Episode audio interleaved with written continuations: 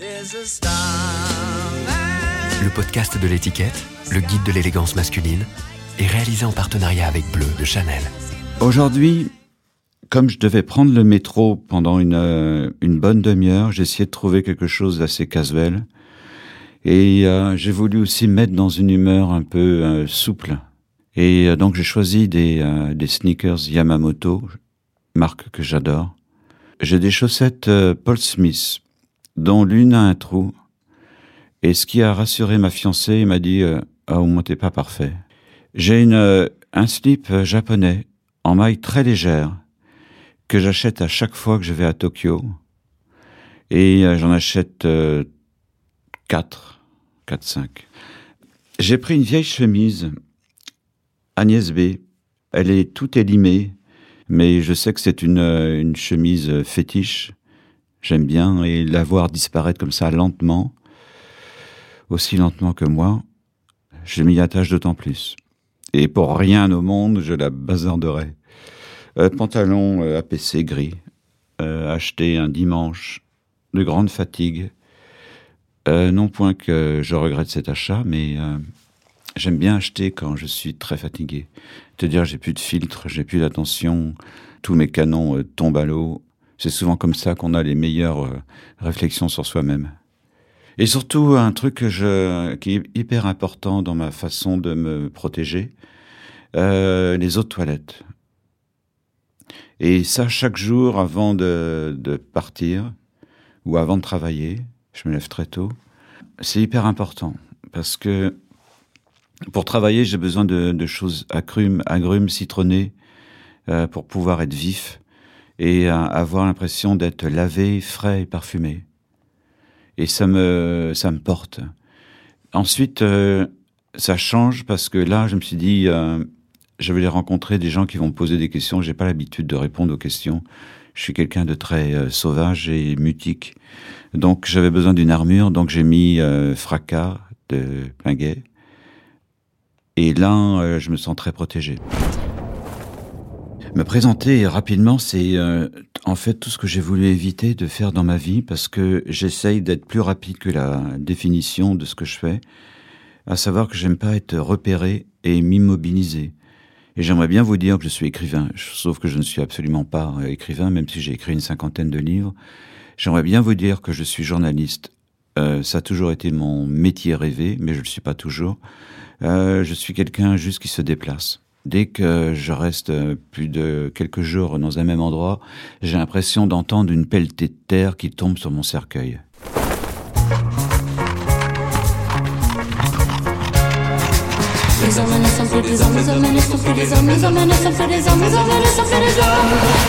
Habitude, le podcast du magazine L'étiquette. Ils s'habillaient bah, comme font les gens en province dans les années 60. C'est une sorte d'adhésion sociale, c'est une sorte de... On fait un peu comme les voisins. On ne se distingue pas trop. Ça, c'est important. On n'est pas pourtant perdu dans la masse, on fait attention, on, fait sa toilette on s'habille avec euh, avec soin, mais pas forcément avec un, un goût euh, affiché, quoi, spectaculaire. J'ai le souvenir de, des foulards que portaient mes sœurs. J'ai le souvenir des jupes plissées. Euh, les hommes étaient habillés de façon tellement euh, prévisible, blazer, pantalon gris. Il euh, y avait rien qui, il y avait rien qui nous qui nous mette en joie, quoi. Alors c'est très intéressant justement l'enfance, comment on était habillé. J'étais dans une grande famille, huit enfants, vivement, mode, très modestement, mais à cette époque-là, vivre modestement, c'était dans les années 60. C'était tout le monde vivait, euh, j'allais dire presque normalement. La consommation est arrivée euh, juste avant 68, et là, ça a bouleversé le, monde de la mode et tout ça et des vêtements. Donc moi, je récupérais les vêtements de mes frères. Et euh, ça a toujours été une véritable tannée que de me cogner leur par-dessus, leurs pantalons, leurs pulls. Et donc, en fait, la, la mode, le vêtement était pour moi une sorte de euh, accessoire qui m'indifférait royalement. Et le jour où j'ai pu enfin avoir mon propre pantalon, ma propre chemise, je me souviens d'avoir acheté une chemise bleue jean denim, euh, comme Franck Alamo. Oh, alors là, ça a été l'ouverture d'un autre univers et d'une certaine liberté et d'afficher son propre goût. Même si j'en avais absolument euh, pas conscient, j'étais dans les dans les limbes, ce qui n'était pas désagréable. C'est curieux parce que je suis né dans une petite ville de province au bord de la mer qui s'appelle Saint-Nazaire. Ce qui était intéressant, c'est qu'on est, c'était un peu Pecnoland. Mais, alors que la France, euh, je parle des années 60, alors que la France était au twist et au yéyé avec Richard Anthony et les chaussettes noires, qui étaient quand même le summum, nous, on était au rock and roll avec Elvis et tout ça, parce que il y avait une base américaine dans la ville, et du coup, bah, le marchand de disques, il n'allait pas mettre ses pochettes euh, un peu neuneux. On avait vraiment le meilleur du meilleur, avec tous les 45 tours des, euh, des stars américaines, tout ça, la musique black, tout ça était déjà là, rhythm and blues. Oh, quelle chance Et dans la rue, il y avait des superbes caisses quoi qui, roulaient que parfois on retrouvait encastrés le lendemain matin dans des euh, lampadaires. La veille, le bus d'école, euh, Yellow Bass.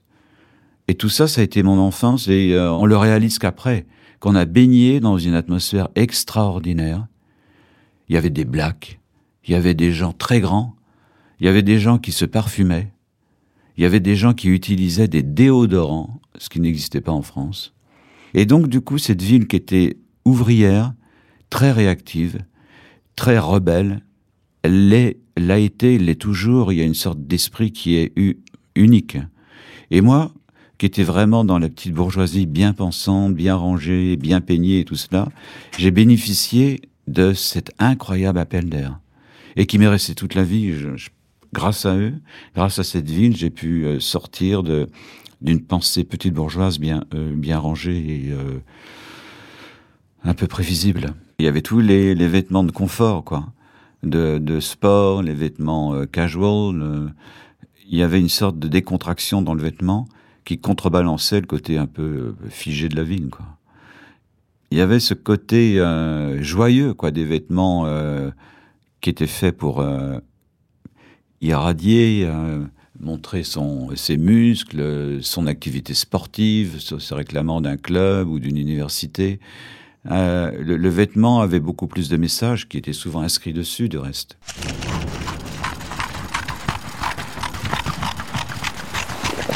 J'ai fait l'armée pendant un an et ça, ça m'a fait beaucoup de bien parce que j'étais vraiment dans mon cocon très bourgeois, très confortable, très fermé en quelque sorte, refermé sur euh, lui-même. Et ça, du coup, ça m'a oh là, ça m'a balancé dans bah, la diversité des, des, des gens quoi. Et ça, ça m'a fait vraiment du bien quoi de réaliser en fait qu'il n'y avait pas une petite ville comme ça où j'étais tellement confortable, où je trouvais mes aises et je me suis dit ah il y a quelque chose de plus euh, inattendu et là grâce à l'esprit que la ville m'avait infusé j'ai pu euh, finalement être très désireux de, de différence, de nouveautés, de waouh. Là il y a eu des brèches qui se sont ouvertes. Et puis bien sûr il y a eu 68 et là ça a été une une formidable explosion, quoi. C'est-à-dire qu'il y avait une, le grand possible arrivait. Et donc, euh, nous laissait chacun d'entre nous face à une question. Qu'est-ce que je vais devenir? Est-ce que je vais faire comme euh, on l'a toujours fait euh, précédemment? Ou est-ce que je vais, pas innover, mais est-ce que je vais me distinguer? Donc, ça passait par les vêtements, ça passait par les musiques, par les choix de films, partout, en fait. Même la façon de marcher.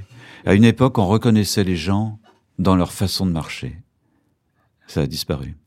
Maintenant, c'est de se vêtir. En fait, on a été incroyablement bien irrigué, euh, mentalement, intellectuellement, culturellement. Ça a été quand même un, déclenchement extraordinaire. Et de se retrouver là comme une petite brindille, comme moi, comme un petit bouchon euh, sans nervure, sans, sans, véritablement de caractère. J'étais quelqu'un de très timide. Donc là, j'ai commencé à, à, rentrer dans le siècle et à être en totale euh, perméabilité, quoi les pantalons à pattes d'éléphant très serrés, les Shetland très courts. Vous voyez, tout ce qui nous rendait un peu euh, ridicule, mais présent.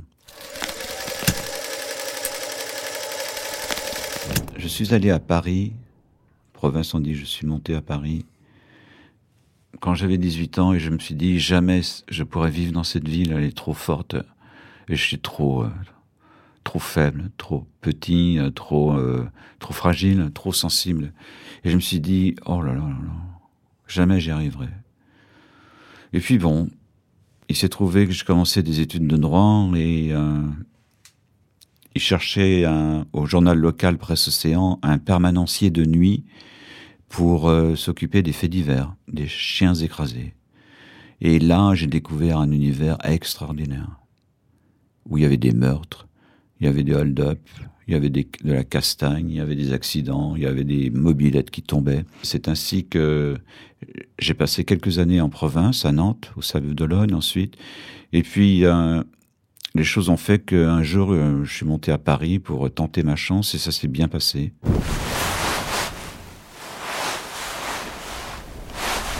C'était le début des années 80 et euh, le, le, sida est tombé sur le, sur le pays et je pense que ça a totalement, euh, ça a été une ère de glaciation. Et euh, moi j'ai le souvenir de, euh, de vêtements assez, euh, assez tristes, un romantisme noir, un romantisme marquis de Sade, tout ça. Euh, moi j'étais habillé en noir avec chemise blanche façon Patti Smith.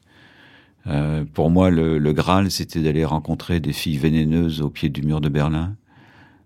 Mais l'époque était, euh, était tragique. Parce que c'était fini les, euh, les années d'une totale liberté sexuelle, un pays qui, était, euh, qui se vengeait de la guerre et qui s'est cogné mais dans le plafond de façon phénoménale. quoi. Et badaboum. Donc la mode était quand même... Elle était dure, quoi elle était triste, elle était pas engoncée, mais il y avait pour l'ensemble des gens, parce que heureusement il y avait des tribus qui échappaient à cette à ce, à ce marasme. Il y avait toutes les, euh, les époques des boîtes de nuit qui étaient en, train de tomber en décadence, mais qui étaient magnifiques dans la dans la perte de soi, l'invasion des drogues et tout ça. C'était euh, quand même très très troublant quoi. Quand j'y pense, euh, j'ai connu des moments très heureux, heureusement, mais Waouh, le fleuve était noir.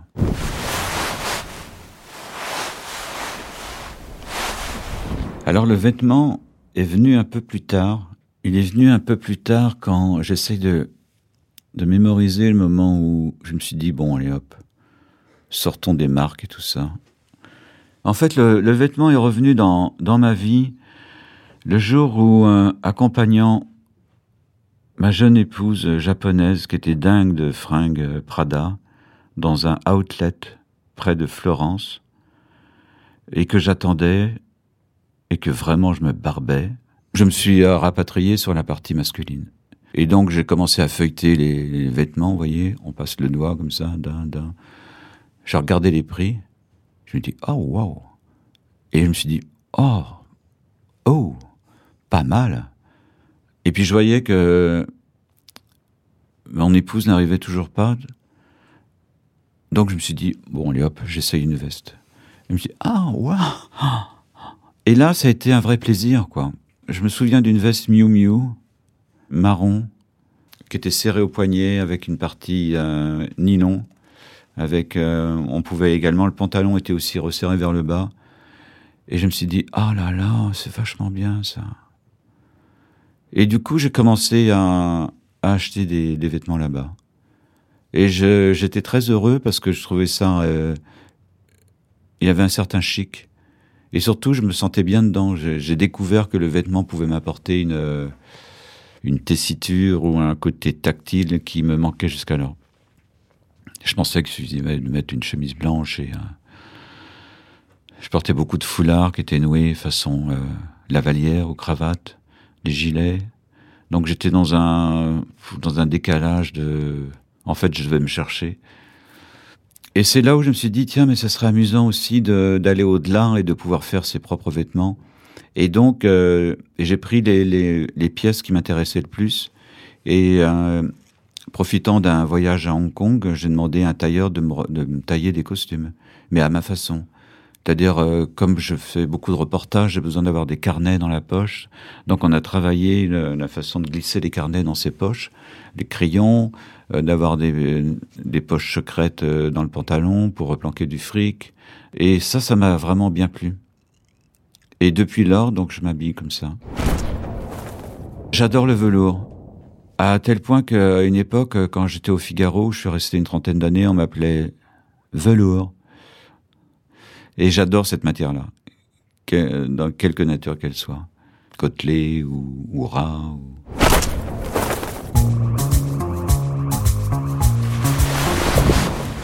première fois que je suis allé au Japon, euh, je suis vraiment tombé à la renverse.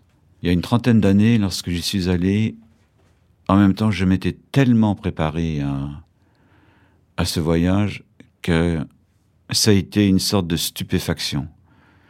J'ai été euh, saisi et en même temps j'ai essayé de départager dans, de quelle façon le mimétisme qui pouvait s'emparer de moi, tout ce que j'avais envie de prendre du Japon, euh, n'était pas en train d'empiéter sur ma personnalité.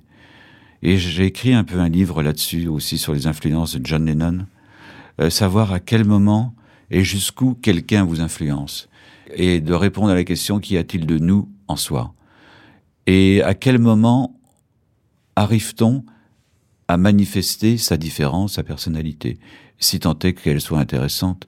Moi, j'ai adoré, n'ayant pas d'ego particulier ni d'amour propre, euh, ça ménage un vide incroyable pour laisser rentrer des gens, des invités. Donc, euh, dans, dans mon corps, il y a énormément de gens qui, euh, qui squattent. Et euh, si je pouvais euh, réduire encore mon ego, je le ferais pour qu'il y ait je sais pas, le pape François, je je sais pas quoi, ou Mbappé, mais je, vraiment, je peux prendre tout le monde. J'étais fasciné par la façon dont les Japonais s'habillaient. Et euh, quand je les regardais bien dans la rue, oh là là, vraiment, j'étais impressionné par le rapport des euh, l'harmonie, les rapports de longueur, tout ça, les, les coloris, n'en parlons pas, les différentes coupes, les, les obliques, tout ça, c'est un. On a l'impression euh, souvent qu'il qu'il y a une sorte d'uniformité au Japon. Et dans les vêtements, c'est ce que j'ai beaucoup aimé là-bas, c'est la, le raffinement discret. Et ça, ça m'a, ça m'a enchanté. Ce qui m'a beaucoup plu, c'est les, euh, les petits foulards, les tenugi, et la façon de plier les choses, la façon de croiser les vestes, euh, les plis et les replis, euh, les sous-vestes, le côté lâche des, des vêtements. En fait, ce que j'ai beaucoup appris du Japon dans le vêtement, c'est l'air. Pour moi, c'est la chose fondamentale dans le vêtement, c'est-à-dire ce qui sépare la peau du tissu. Et en fait, par image, ça me sert beaucoup aussi en, cuisine. Pour moi, l'air dans, dans un plat est fondamental. Par exemple, dans une salade, s'il n'y a pas d'air, la salade, elle n'est pas bonne. Vous voyez, au bout de quelques heures et ça fesse, au bout d'une journée, c'est comme une galette. Le lendemain, c'est comme un biscuit. Et euh, deux jours après, c'est une sorte de disque. Et l'air, justement, c'est ce qui fait la vie, quoi. C'est l'allant. Et l'air aussi dans un parfum, c'est ce qui fait sa densité. C'est dans une musique, c'est à la fois les silences et les côtés allègres. Et au Japon, j'ai compris, ou j'ai failli comprendre, que l'air était fondamental. Donc j'essaye de l'intégrer dans, les vêtements. Et je m'aperçois aussi que le, le vêtement euh, m'écarte et m'éloigne de quelque chose que j'oublie trop souvent, et quand je parlais de l'air, de justement, il y a le tissu, il y a la peau. Et en fait, je reproche aux vêtements de m'écarter de mon corps. Et en fait, j'ai un corps et je devrais euh, plus en profiter. Plus le, non point le manifester, mais euh, être plus proche de lui. Plus proche de la peau, de, de la texture, de sa profondeur, de son, euh, de son élasticité, encore quelque temps, de sa musculature que je soigne. Donc je marche donc en fait, mon corps est en train de, prendre sa revanche maintenant.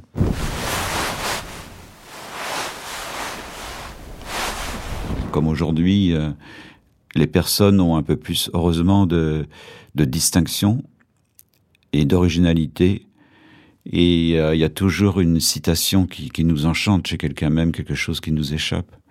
Je conversais avec un journaliste japonais très sérieux qui était habillé vraiment, mais de façon irréprochable c'était une merveille de, de bon goût, de marque discrète, mais euh, d'excellente marque. Si ce n'est que sur son visage était resté sans doute d'une fête de la veille sous l'œil, une paillette. Et ça, ça m'a enchanté, parce qu'on avait une discussion très sérieuse de boulot, et ça m'a enchanté. Je pense qu'on a tous une paillette en soi qui euh, ouvre euh, une fenêtre sur ce que l'on, euh, ce que l'on est. Le jour où on le saura, ce sera amusant. Ce que l'on peut donner comme comme message de soi-même. Et j'aime bien parce qu'en fait, comme dans un un plat de restaurant, en fait, les gens ne font pas du tout assez attention à ce qui les entoure. Ils ne font pas attention aux personnes qui, qui les aiment. Ils ne font pas attention aux gens dans la rue. Et au restaurant, n'en parlons pas. L'assiette arrive, le soufflet de yuzu arrive, bim. Les gens apportent quoi? Un, deux, trois, quatre secondes. C'est tout. Alors que s'il restait 5, 6, 7, 8, 9, 10, 10, ça y est. À ce moment-là, il y a un spectre nouveau qui s'ouvre. Hein, comme dans un parfum, le deuxième, troisième nez. Mais sauf qu'on arrête au premier nez, au premier regard. Et je me demande même si on écoute ce que disent les autres.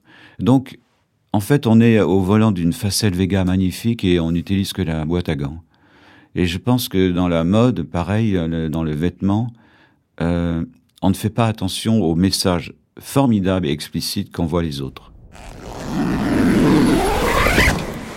Et j'aime bien cette, euh, cette façon aussi d'aborder la mode, c'est-à-dire on projette une facette de soi, quelle qu'elle soit, à l'extérieur, et on voit comment euh, agit ce petit bonhomme. Est-ce qu'il est timide? Est-ce qu'il est, crétin comme d'habitude? Est-ce qu'il est plus intelligent? Est-ce qu'il est plus sexy? Est-ce qu'il est plus profond? On envoie des ballons comme ça. Enfin, moi j'ai l'impression de faire ça avec des vêtements. Euh, je me dis, tiens, je vais mettre cette chemise-là. Est-ce que je vais être un peu plus malin? Est-ce que je vais être un peu plus gentil? Ou est-ce que je vais être encore plus timide? Voyez? Je crois beaucoup à, l'attention que l'on porte au moindre détail et que celui-ci nous le rend bien. C'est-à-dire que si on fait attention à la chemise qu'on va porter dans la journée, dès en se réveillant, ça veut dire qu'on va faire attention à la personne que l'on aime. On va faire attention à la personne qui vous suit dans le métro, on lui fout pas la porte dans la gueule. Euh, je pense qu'il y a quelque chose de fondamentalement euh, harmonieux dans notre vie, quelle qu'elle soit.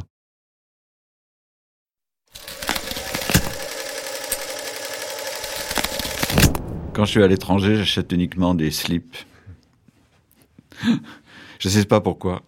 Il y a une sorte de... Comme si c'était un, geste euh, primal, quoi. Curieux, il faut que je parce que j'aime bien, euh, parce que j'ai envie de retrouver sans doute l'alphabet de mon corps, c'est peut-être ça. J'ai envie de retrouver, je vais pas aller chercher une chemise sophistiquée, d'ailleurs j'en trouve rarement. J'ai rarement trouvé, à part au Japon, en Corée, ou aux États-Unis, à Memphis, euh, je vais trouver une chemise que j'avais bien aimée, d'Elvis. Mais euh, j'aime, enfin c'est au Japon que j'aime bien, euh, parce que il y a un côté, j'allais dire presque enfantin, euh, qui m'enchante et surtout, j'essaie d'en avoir toujours un en réserve, ou même deux. Et euh, vous voyez, c'est comme les gens qui ont peur de manquer. Moi, j'ai peur de manquer d'un slip ou d'une culotte toute neuve. Et c'est hyper agréable parce que je sais pas ce que c'est, comme c'est une sorte de maille extrêmement légère. C'est une sorte de film, quoi. Oui, je vois pas comment on peut porter des caleçons. Hein. Ça m'intrigue. Il faudrait que vous m'aidiez à savoir comment on fait. Moi qui marche beaucoup, je peux pas avoir. Euh, les couilles comme ça qui se baladent sans arrêt. Non, c'est.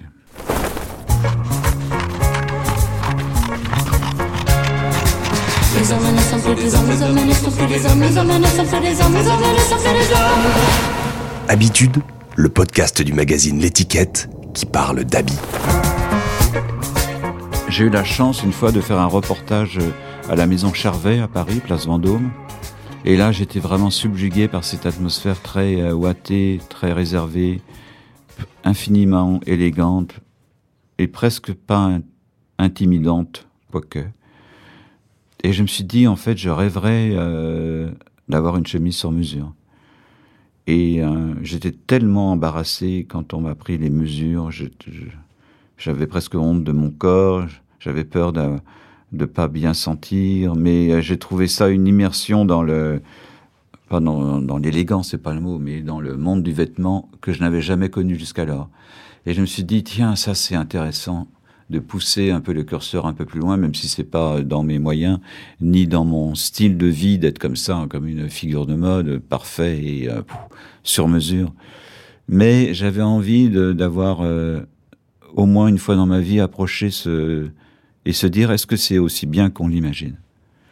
Et d'avoir cette chemise, j'ai refait l'opération plusieurs fois après, mais euh, soudainement on, est comme euh, concerné, et puis on fait attention, et puis on, on la met pas à n'importe quel moment. Ça déclenche en fait toute une, une série de situations, de postures, d'attitudes qui pour moi sont assez euh, positives.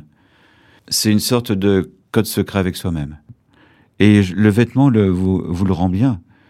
Quand je vais dans un, rendez-vous délicat, je choisis une bonne chemise parce que je sais que ce sera un allié. Et je sais qu'elle va m'obliger à être euh, à sa hauteur, et d'une, s'il a été fait sur mesure. Mais aussi, moi, de mesurer un peu ce que je suis, de ne pas me la péter, d'une, ni d'être trop réservé, mais euh, d'émettre le son juste. Parce que cette chemise m'a donné une leçon, parce qu'elle a été faite avec amour, précision, avec euh, des, cotons qui ont été euh, travaillés, qui viennent de loin, tout ça. Donc en fait, il y a, une sorte d'obligation, presque de mimétisme. On s'est dit, allez, bon, je vais être moi aussi sur mesure. Et bim Et le rendez-vous se passe bien. J'ai un costume rouge que je sors régulièrement quand je sais que le moment va être délicat. C'est un costume que j'ai fait faire à Hong Kong, toujours par le même tailleur.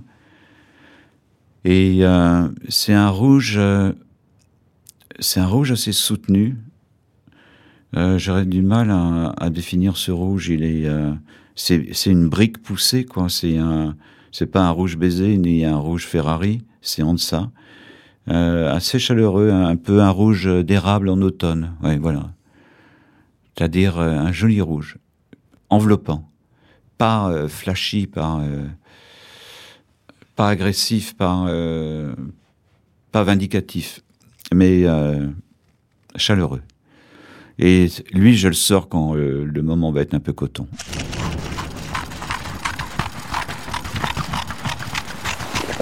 Oui, le rouge, pour moi, est une couleur que j'aime bien parce que j'aime bien son, son audace et moi qui suis assez réservé de nature, assez sauvage, euh, lorsque je l'ai avec moi, ça, ça m'aide, ça me pousse.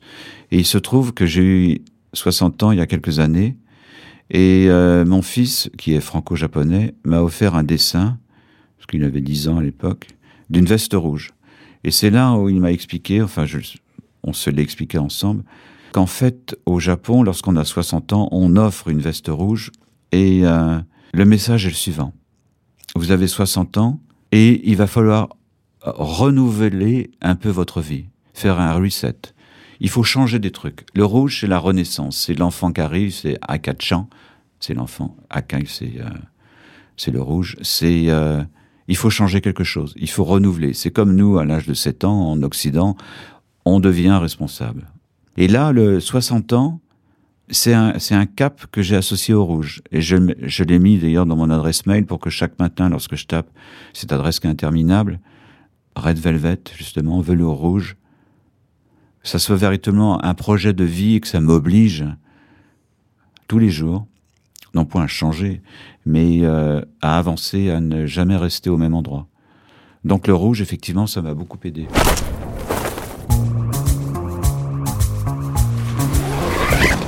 À une époque, je me suis retrouvé avec une garde-robe qui était, euh, il y avait beaucoup trop d'affaires que je mettais plus, et euh, j'en ai viré, j'ai filé les deux tiers à mon fils. Et parmi euh, ces affaires que j'avais données, il y avait mon blouson rouge que j'avais acheté à Memphis, hein, le blouson que Elvis portait. C'est un blouson rouge un peu plus criant que mon costume, avec une, une bande blanche verticale.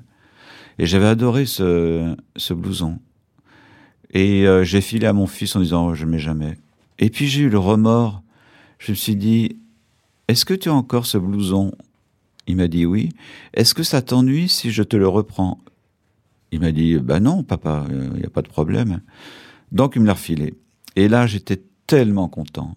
Donc j'ai repris, c'était, je le redécouvrais. Il y avait, en fait, il avait, il a dû me dire, tu m'avais laissé tomber, vieille ordure. Bon, bref. Je le remets et je vais prendre mon train à la gare Montparnasse.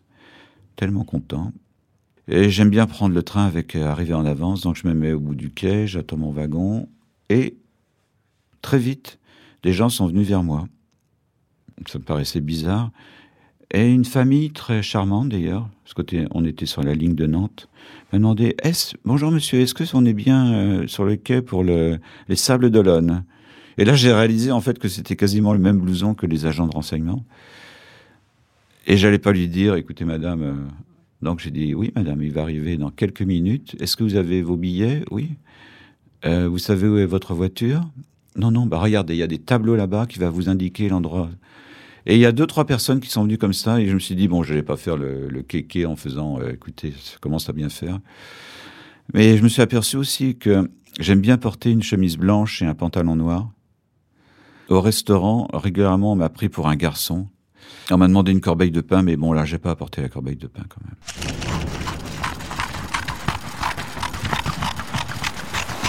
Quand je travaille, euh, c'est-à-dire mon métier est critique gastronomique, souvent, une bonne partie de mon temps, j'essaye d'adapter mes vêtements au restaurant pour ne pas dépareiller, ne pas être trop remarqué.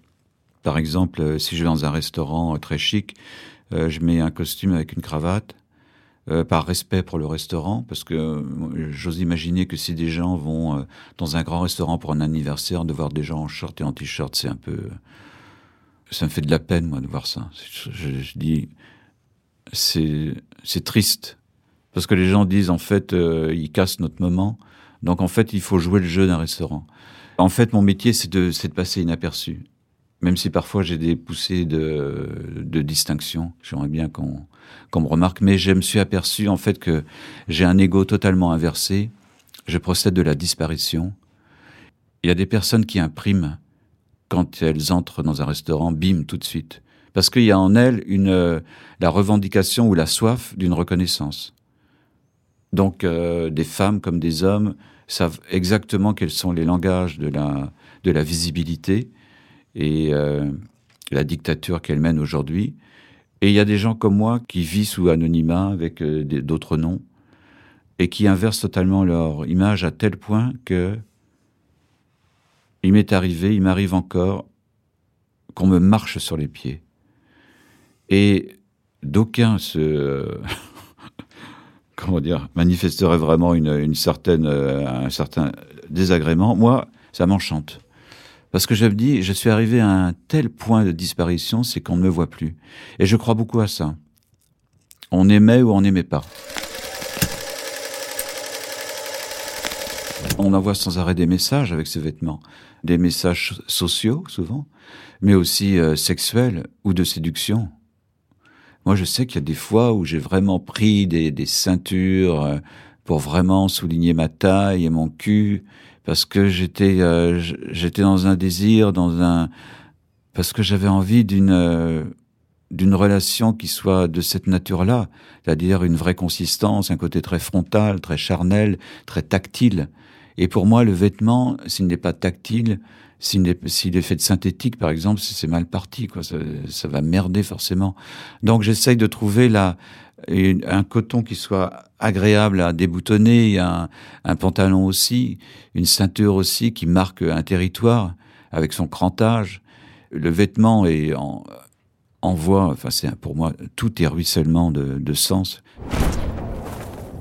Alors la cravate au restaurant, euh, bah moi, comme je suis, je suis assez faible de nature, j'ai toujours suivi les modes euh, codement. Donc, quand elle était décrochée et le bouton ouvert, c'est ce que je faisais. Maintenant que la cravate est remontée et un peu plus serrée, je fais pareil. Non, je, je suis euh, codement les modes. À une époque, j'avais un poste de, de, de, responsabilité, comme on dit, au Figaro. Donc, euh, c'était quand même normal que je porte une cravate dans des réunions ou je sais pas quoi, dans des restaurants UP il faut, il faut pas jouer le kéké dans ces cas-là. Il faut, faut jouer le rôle dans, dans un monde qui vous a accueilli et qui vous confère des responsabilités. Je pense qu'il faut jouer le jeu. Et quand euh, la cravate fait partie d'une adhésion à un groupe qui vous emploie, et qui vous fait vivre correctement, je pense que c'est bien de, rentrer dans le jeu. Et si on veut se démarquer, il faut le faire avec, euh, avec élégance, gentillesse et euh, en, en adéquation pardon, avec les gens qui vous entourent. C'est bien de... Je pense que c'est hyper important de se démarquer, même sur un détail, ou sur un vocabulaire, ou des intonations. Mais c'est bien de rester avec, euh, de rester avec le groupe, quel qu'il soit, au boulot. euh. Non, je pense que c'est important. J'ai eu la chance que la maison Charvet avait une bonne oreille à mon endroit et accepte de, de m'offrir, oui, de m'offrir, on me l'a offerte, une cravate sur laquelle il y avait le, le symbole Playboy, Bunny, qui était euh, cousu main, quoi, qui était brodé. Et j'ai adoré, et j'adore toujours, c'est l'une de mes cravates fétiches. Et j'aime bien parce que, bon, euh, aujourd'hui, je pense que ça envoie un message qui est, euh, qui est totalement loupé. Quoi. Ça vous grille à mort. hein, à l'époque du MeToo, là. Donc, du coup, j'ai un regard féminin un peu interrogatif du style c'est quoi ce gros connard? Et du coup, euh, dans cet instant de déstabilisation, j'ose espérer qu'il me reste encore une chance de survie. Mais j'aime bien, bon, c'est une provocation. C'est un bien grand mot, mais un petit peu quand même. Et en même temps, je l'aime bien, donc je ne euh, vais pas me renier. Je veux dire, je suis arrivé à un âge où je peux se permettre ce genre de, de licence. Mais ça va pas loin. Surtout sur une cravate. Sachant que mon propre goût ne m'intéresse absolument pas. Chaque fois que j'achète une cravate, je trouve ça d'un ennui euh, éternel. Et chaque fois qu'on m'en offre une, même si elle est de mauvais goût, même si on l'a acheté à un franc dans un bazar, comme le fit ma fille euh, il y a quelques années, ça vraiment, ça m'interroge. Je suis incapable de dire si c'est beau, si c'est élégant. Sincèrement, je n'ai aucune notion euh, par rapport à cela. Mais ce qui m'intéresse avant tout, c'est le goût des autres. Le propre mien, je veux dire vraiment, euh, j'en ai vite fait le tour, je le connais par cœur. La mousse au chocolat, ok, merci. Déjà mangé.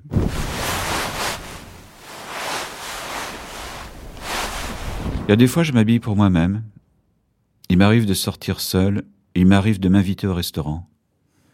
Et je le fais avec beaucoup de délicatesse et d'attention. Je choisis un restaurant euh, bourgeois où je serai seul et tranquille à ma table, pas dans un bistrot où je serai au coude à coude. Euh, et là, je m'habille très correctement. Je mets la cravate, tout ça. J'ai des discussions très franches avec moi-même.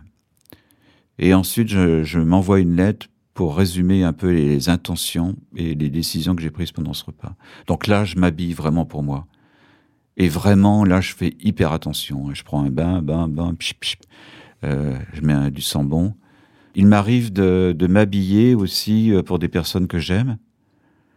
Et là, je fais attention. Si cette personne n'aime pas le pantalon que j'aime bien, euh, évidemment, je vais pas le mettre. Si elle a envie que j'ai la chemise par-dessus le pantalon, alors que c'est pas du tout mon style, je vais mettre la chemise au-dessus du pantalon.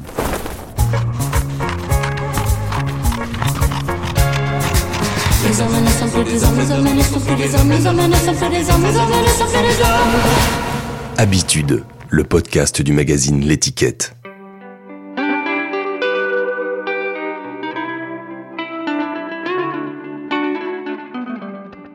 Bon, alors devant moi, il y a un grand garçon qui est beaucoup plus grand que moi. Ça, j'avais déjà remarqué en arrivant. Euh, 1m80. Bo- bonne allure, qui se tient à peu près bien. Il ferait mieux de, se redresser encore plus, d'assumer sa, sa taille. Euh, il a un superbe pull ras de cou jaune. Alors on en a parlé au début de notre rencontre et lui parlait d'un beurre frais, mais les beurres frais sont un peu plus gold, un peu plus dorés. Moi, je trouve que c'est un, un jaune euh, yuzu, citron, agrumes japonais.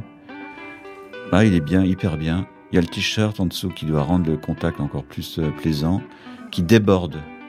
Ça, j'ai jamais fait, ça. Je vais peut-être m'en inspirer.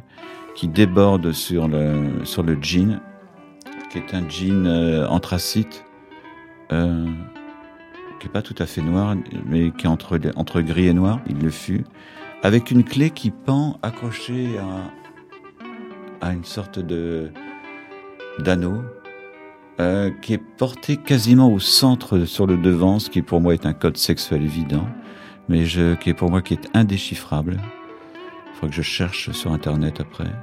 Mais c'est bien parce qu'il y a une euh, on est on a l'œil qui est attiré et pas pour autant euh, sexuellement euh, centré mais qui apporte une touche, un, un brillant, et euh, l'œil finalement est attiré par ça parce que ça, ça indique un décalage, c'est-à-dire que les clés d'habitude on les, planque, mais là, ça ouvre un champ Ça veut dire, en fait, logiquement, on pense que c'est la clé de son appartement.